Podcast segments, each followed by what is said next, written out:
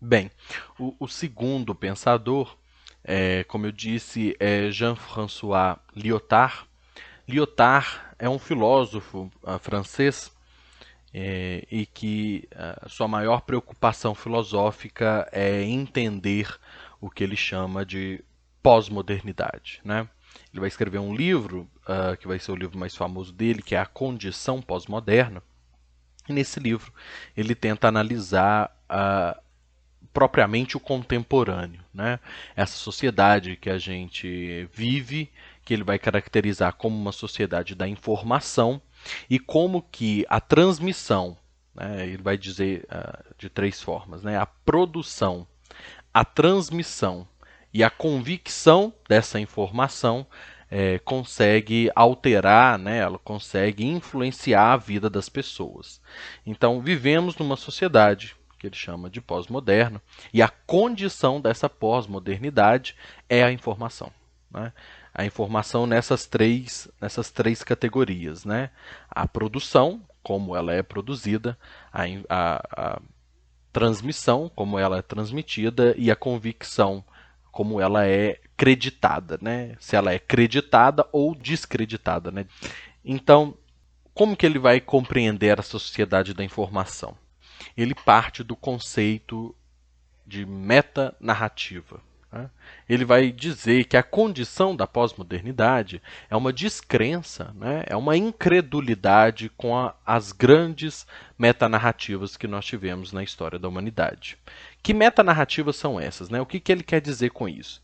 Ele está querendo dizer uh, que na história da humanidade nós tivemos sempre uma visão totalizante da história. Né? Nós tivemos uma visão totalizante da sociedade, como, por exemplo, no Iluminismo. A sociedade iluminista, né, pós-Revolução Francesa, ou até mesmo anterior à Revolução, uh, tinha essa crença absoluta, uma crença é, indubitável né, na razão e na ciência. A, aquilo que vai legitimar o avanço da ciência é os benefícios que essa ciência vai trazer para a humanidade. Né? Então, as pessoas acreditavam né, de que o iluminismo uh, iria resolver os problemas da humanidade, que quer dizer que a centralidade da razão humana iria, de certa forma, resolver aquilo que nós temos como mazelas, e, e, no século XX, como a gente bem sabe disso, a humanidade se viu uh, muito frustrada, porque ela tinha apostado todas as suas fichas na razão e na ciência. E no século XX, já a, a, com o prelúdio dos filósofos do século XIX, né, a gente já viu alguns deles, que é Freud, Nietzsche e Marx, uh, todos os três falando mesmo uh, de que não dá para confiar na razão, né, na, nessa característica absoluta da razão, não dá para confiar nela, uh, porque a razão ela não consegue abraçar completamente a realidade, é isso que vai pensar Freud, Nietzsche e Marx. Né? Uh, e no século XX, a humanidade se viu muito frustrada ao perceber que a razão, que a ciência, que eram na verdade essas uh, salvadoras da humanidade, elas vão agravar o problema da humanidade. Então, a crença no iluminismo é que se duas pessoas discordantes, né, duas pessoas que não concordam sobre um determinado assunto, sentar e discutir racionalmente o problema, tentando analisá-lo de uh, perspectivas diferentes, no final elas iriam chegar a um acordo, porque a razão tem essa tendência de ser universal, né? uh, tem essa tendência de fazer com que as pessoas se, a, uh, se adequem né, a uma mesma narrativa. Quando a humanidade percebeu que a razão não iria resolver os conflitos da humanidade, né? na verdade, ela iria potencializar esses conflitos, ao perceber, por exemplo, que a ciência estava a serviço não da resolução dos problemas, mas para a destruição da humanidade, né? e aí a gente tem é, o surgimento uh, dessas armas de destruição em massa, por exemplo. Né? Quando a humanidade percebeu isso, segundo Lyotard, ela se viu muito descrente com a ciência, com a razão e, mais do que isso, com um discurso totalizante, né? com o que ele chama da, de metanarrativa. Bem, o que nós temos hoje, segundo Lyotard, é devido a essa incredulidade da metanarrativa, né, a esse fim, vamos dizer assim, imposto a esses discursos que tentam explicar a realidade por inteiro, nós temos o esforço individual e individualizante dos discursos na história. Né? Então, não mais algo que consiga compreender toda a realidade, mas algo que consiga compreender a minha realidade, a minha vivência, aquilo que eu passo. Bem, é devido a isso que vai haver, segundo Lyotard, uma descrença uh, generalizada no poder científico, na capacidade de explicação da razão e da ciência, por dois motivos. Né? O primeiro, porque a ciência frustra a humanidade ao desenvolver armas de destruição em massa, ao desenvolver, uh, por exemplo, o contexto do nazismo, né? as câmaras de gás, enfim. Uh, e não só por causa desse, dessa potencialização dos conflitos, mas porque ela também uh, é um discurso totalizante. Né? Então, a gente vai se indispor com a ciência por dois motivos. O primeiro é devido ao discurso totalizante, o segundo é por ela ter apresentado essa capacidade de destruição da humanidade. Bem, nesse sentido, o que, que acontece com a ciência? A ciência ela deixa de ser operada por um desejo, né? um desejo inclusive muito nobre do iluminismo, que é essa questão uh, da imparcialidade, da neutralidade da investigação científica. Né? Então, o cientista iluminista era aquele que vai desenvolver o conhecimento pelo simples conhecer, então, era, era pelo menos essa a crença da humanidade no iluminismo, de que a ciência se desenvolve não através de um fim específico, mas pelo conhecimento ele mesmo. E no século XX a gente começa a perceber que a ciência ela não é tão imparcial assim, que ela não é tão uh, neutra, porque ela tem a sua própria agenda, ela tem o seu próprio objetivo. Tá? E esses objetivos eles vão operar o modo uh, de processo de desenvolvimento da ciência. Ou seja, uh, é esses objetivos próprios, é essa agenda própria da ciência que vai, inclusive, uh, descreditá-la. Né? Mas, enfim, isso é um papo para outro assunto. Uh, por que, que, a ciência vai ser totalmente descreditada na, na, na, contemporaneidade. Mas, enfim, a ciência começa a ter uma agenda própria uh, e, com, e, passa a ter alguns objetivos né, políticos uh, que vão invadir os procedimentos científicos. Né? Segundo Lyotard, ao ter esses objetivos próprios, a ciência ela passa por um controle que já não é mais o controle do conhecimento, é o controle do desempenho. Ou seja, uh, ele está tentando analisar esse desenvolvimento científico com um contexto capitalista, evidentemente. O capitalismo que a gente caracteriza hoje, ele deixa de ser industrial, né, passa a ser uh, um capitalismo financeiro. A gente tenta entender o capitalismo hoje em dia como informacional. Claro que ele é informacional, porque ele lucra a partir das informações que são feitas. Essas informações é quase que um sinônimo para o saber. Né? Então, o criador de informações na sociedade hoje em dia, uh, na sociedade de hoje, é um criador do saber. É um criador, e não só criador, mas transmissor né, desse saber esse saber científico ele deixa de ser operado pelo, pela sua capacidade de conhecimento. Então esse sonho que nós tínhamos ficou no iluminismo mesmo, de que o cientista ele está investigando para o próprio conhecer, né? Sem nenhum fim próprio, pessoal. A gente percebe que a ciência hoje ela tem alguns procedimentos uh, que vão importar o desempenho do saber científico e não mais o saber enquanto conhecimento. Então, olha que interessante, né? Se a gente for falar do coronavírus. É, se é um resultado melhor para a ciência. Vamos dizer que o objetivo da ciência seja fazer com que as pessoas ah, tenham um, um controle maior sobre a, a, transmissão da doença, ou seja, ela não quer ver que as, as pessoas uh, transmitindo tão facilmente o vírus. Então, se esse é o objetivo que a ciência tem, para se chegar a esse objetivo, ela pode comprometer alguns dos seus procedimentos antigos para tentar operar a partir do seu desempenho. Em outras palavras, ela pode mentir sobre os seus meios, sobre os seus procedimentos, para atingir um desempenho satisfatório. Então, se for para as pessoas criarem consciência a partir da transmissão do vírus, é preferível que essa ciência uh, minta, vamos dizer assim, a respeito do próprio da própria forma de transmissão dos vírus, né? ou da letalidade do vírus. Qual é a posição de Lyotard?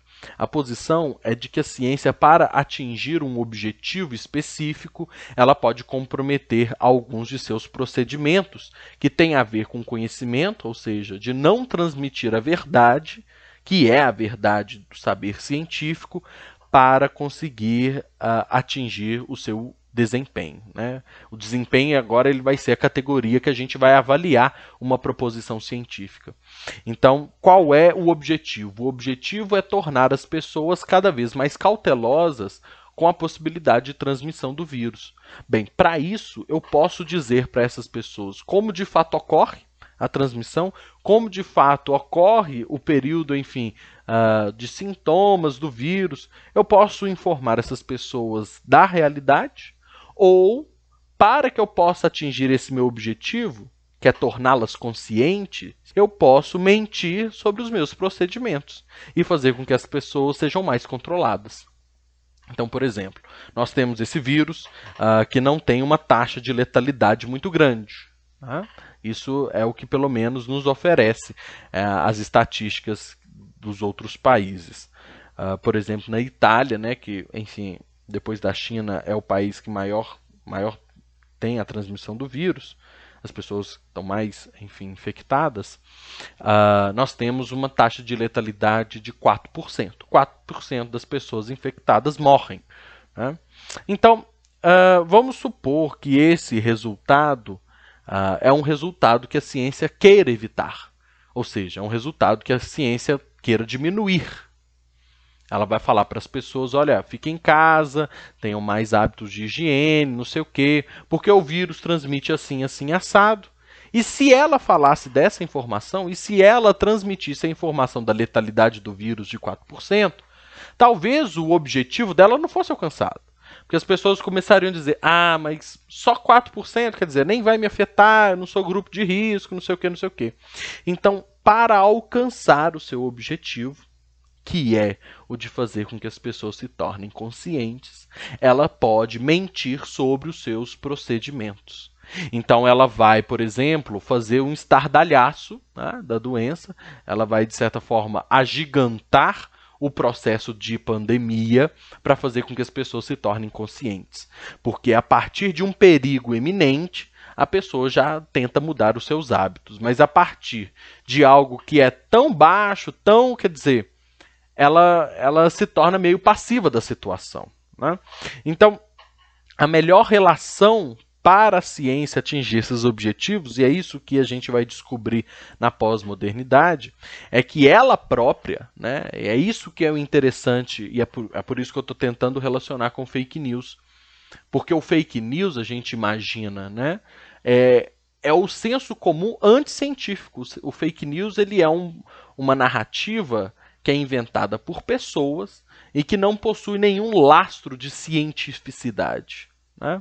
O que Lyotard está tentando apresentar é que talvez essa mentira ela ela própria é produzida por um discurso científico para atingir os seus objetivos, para ter um desempenho né, uh, através de procedimentos políticos e econômicos. Né? Então, é a ciência que atende certos interesses.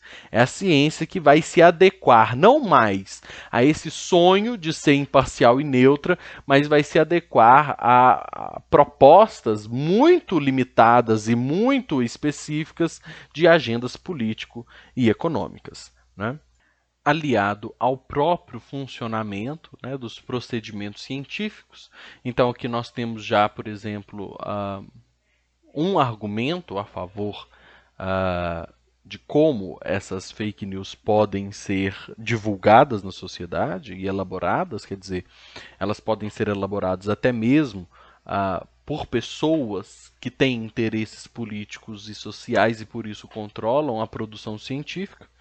Mas aliado então a essa perspectiva, nós temos uma perspectiva que é a perspectiva do indivíduo, então não mais enquanto instituição ciência, mas é do indivíduo que percebe a, essa agenda da ciência, né, essa agenda político-econômica, e descredita totalmente a ciência da sua veracidade. Então, a condição pós-moderna ela vai ser marcada, segundo Lyotard, por duas, por duas características. A primeira é uma característica de um saber produzido para atingir certos fins políticos e econômicos. E a segunda é de um indivíduo marcado por uma descrença, por uma incredulidade com esse saber. Então, esse, esse indivíduo percebe essas agendas e se indispõe com a agenda que é feita.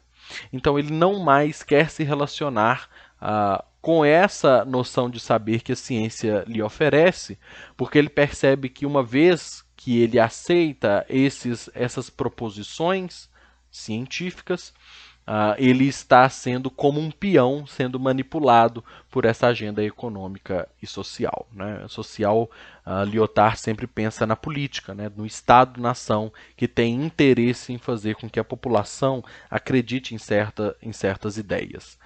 Então, esse indivíduo que é indisposto com o saber científico, porque percebe que a produção desse saber, a transmissão desse saber, é, estão Uh, intoxicados né, com perspectivas políticas, ele tem agora, esse indivíduo, uma perspectiva individualizante. Né?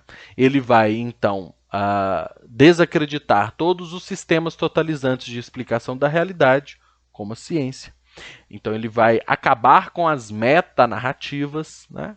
e vai, que é um conceito próprio da filosofia de Lyotard, e vai construir uma própria narrativa, uma narrativa própria né? que é uma narrativa individual.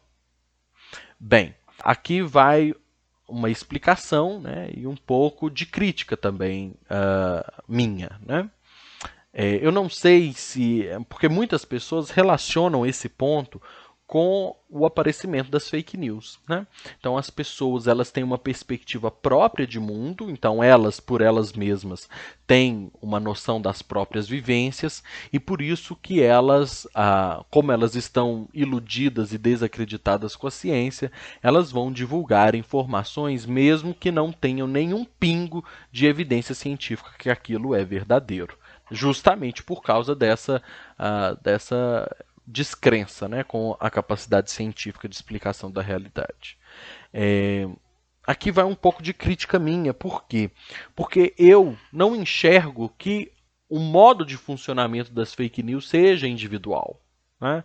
Eu não acho que são pessoas desarticuladas, ou seja, pessoas isoladas, uma em cada canto, é, passando para frente informações uh, que elas acreditam ser verdadeiras porque elas porque elas estão indispostas com o saber científico. Né? Então, uh, de novo, Lyotard vê na condição da pós-modernidade uh, duas características. A primeira é a agenda uh, política e econômica da ciência, e a segunda, a descrença individual com as, meta, com as metanarrativas. Né? Eu não acho que essa descrença pessoal possa ser justificada como o aparecimento das fake news, apesar de muitos pesquisadores uh, defenderem esse tema. Por que, que eu não vejo? Eu não vejo porque eu não acho que essas pessoas elas passam informações adiante pelo mero fato delas acreditarem mesmo piamente uh, que aquilo condiz com as suas vivências. Né? Eu acho que o, a, a, transmissão das fake news elas atendem muito bem a uma agenda. Né? E por isso que eu falei dessa primeira perspectiva do Lyotard mais. Né? É, elas atendem uma agenda porque elas não são difusas, né? quer dizer, ela, ela, elas não ficam tirando para todo lado as fake news elas seguem certas perspectivas, elas seguem certas correntes. E a gente consegue perceber o quão benéficas são essas correntes para certo partidarismo político, para certas perspectivas econômicas. Então, não é um monte de gente inventando mentirinha a partir das suas próprias. Não, não acho que seja assim. E por isso eu não acho que é, é parte da incredulidade individual com as grandes metanarrativas. Eu não acho que seja assim. Eu acho que nós uh, e aí eu vou concordar né, com essa primeira, primeira característica que o Lyotard apresenta. Uh, eu penso que nós estamos vivendo numa era informacional e quem é capaz de produzir informação consegue também uh, produzir essa informação a determinado custo e com um determinado objetivo. Então, a informação ela já não mais é, é totalmente desconexa da realidade, né? Uh, desconectada, mas ela vai ser uma informação produzida, de novo, né, naquelas três características. Ela vai ser uma informação produzida, ela vai ser transmitida e ela vai ter convicção uh, a partir dos objetivos que ela quer alcançar. Se a gente pensa que a ciência ela é a própria fonte uh, do surgimento de informações novas, e aí a gente consegue perceber isso claramente na atual, no atual contexto que a gente vive, né, nessa pandemia a gente consegue perceber que a gente fica dependente do que, que a ciência nos oferece enquanto explicação, tanto na propagação, transmissão da doença, quanto apresentando sintomas, medicamentos que podem ou não ser utilizados, na vacina, quer dizer, tudo isso quem diz é a ciência. Então imagine uma pessoa que consiga controlar né, uma pessoa, uma instituição, uma corporação que consiga controlar o desenvolvimento uh, dos avanços científicos ela consegue, portanto, controlar é, também como que essa ciência vai se propagar, a quem ela vai se propagar. Né? Então, é, é uma perspectiva de controle a partir uh, da sociedade e, e, dos interesses econômicos. Né? Então, obviamente, uh, tem muita gente lucrando com essa história e tem muitas pessoas sendo controladas por essa história, tendo perspectivas políticas próprias de como a ah, certa parcela da sociedade deve se posicionar ou não, de como o sistema público de saúde deve se posicionar ou não, de como o presidente. Então, uh, isso afeta a todos os níveis políticos. Tá? E perceber que a ciência, ela mesma, pode ser uma das formas uh, de controle da sociedade é o que acredita Lyotard. Né? Essa, é isso que vai explicar grande parte da nossa descrença com a produção científica. É que ela tem agendas e interesses próprios interesses de quem financia essa produção científica, né? E aí a gente tem na atualidade, na contemporaneidade, duas instituições que vão financiar a ciência. Não existe mais nenhuma. Quem financia a ciência hoje? É o interesse privado, é o mercado. Né? Então nós temos interesses particulares financiando produções científicas, e a outra instituição é o Estado. O Estado financia a ciência. Uh, então, quer dizer, é claro que a ciência, uma vez uh, que, por exemplo, uh, chega a certas conclusões que não vão agradar muito os fins do Estado e do mercado, a gente percebe que talvez essas, essas conclusões elas não vão ser divulgadas e elas não vão ser nem sequer uh, fe ser feitas, né? Porque não vai ser permitidas. Então, eu espero ter ajudado eu percebi que agora que ficou bastante longo. Mas enfim, eu espero ter ajudado, mesmo que minimamente, na fundamentação dos argumentos de vocês. Né? É, acho que, enfim, Foucault e Lyotard são dois caras que tentam pensar o porquê que existe a transmissão uh, de notícias né, e de correntes falsas no mundo contemporâneo. É, os dois estão percebendo que o falseamento da realidade eles conseguem ter, nas palavras de Foucault, né? ele consegue promover um, um agigantamento, vamos dizer assim, das relações de poder nas palavras de Lyotard, ela consegue o falseamento de uma, de uma proposição, né? ela consegue desempenhar o fim científico uh, de certo procedimento. Né? Então, enfim, uh, são dois argumentos filosóficos que eu tentei trabalhar uh, para vocês saírem um pouco do senso comum, né? De, enfim, encarar fake news como mentira, como, enfim, algo bem simples de ser feito, para tentar aprofundar mais nas suas posições. Beleza, gente? É, eu vou eu vou deixar depois uma enquete para ver se tipo esse áudio foi útil ou não foi, porque caso vocês tenham, sei lá, uh, gostado uh, do que, que do que, que é, do que, que rolou aqui, talvez eu, eu possa é, fazer mais um outro sobre a nossa matéria, só para a gente não suspender uh, as nossas atividades, né, as nossas reflexões. E aí eu posso talvez falar um sobre sociologia brasileira e continuar com as nossas reflexões, né? Enfim, aí eu vou colocar depois então um, meio que uma enquete, aí vocês me falam uh, se vocês gostaram ou não. Beleza? Galera, um beijo para vocês. Uh, espero que vocês, espero que eu tenha ajudado e espero que vocês permaneçam uh, seguros, saudáveis e bem nessa, nesse atual momento que a gente está vivendo. Ok? Qualquer coisa é só me enviar alguma dúvida, alguma, enfim, alguma, alguma algum problema no entendimento, é só me enviar uma mensagem que uh, eu tento atendê-los da melhor maneira possível. Um beijo no coração, até mais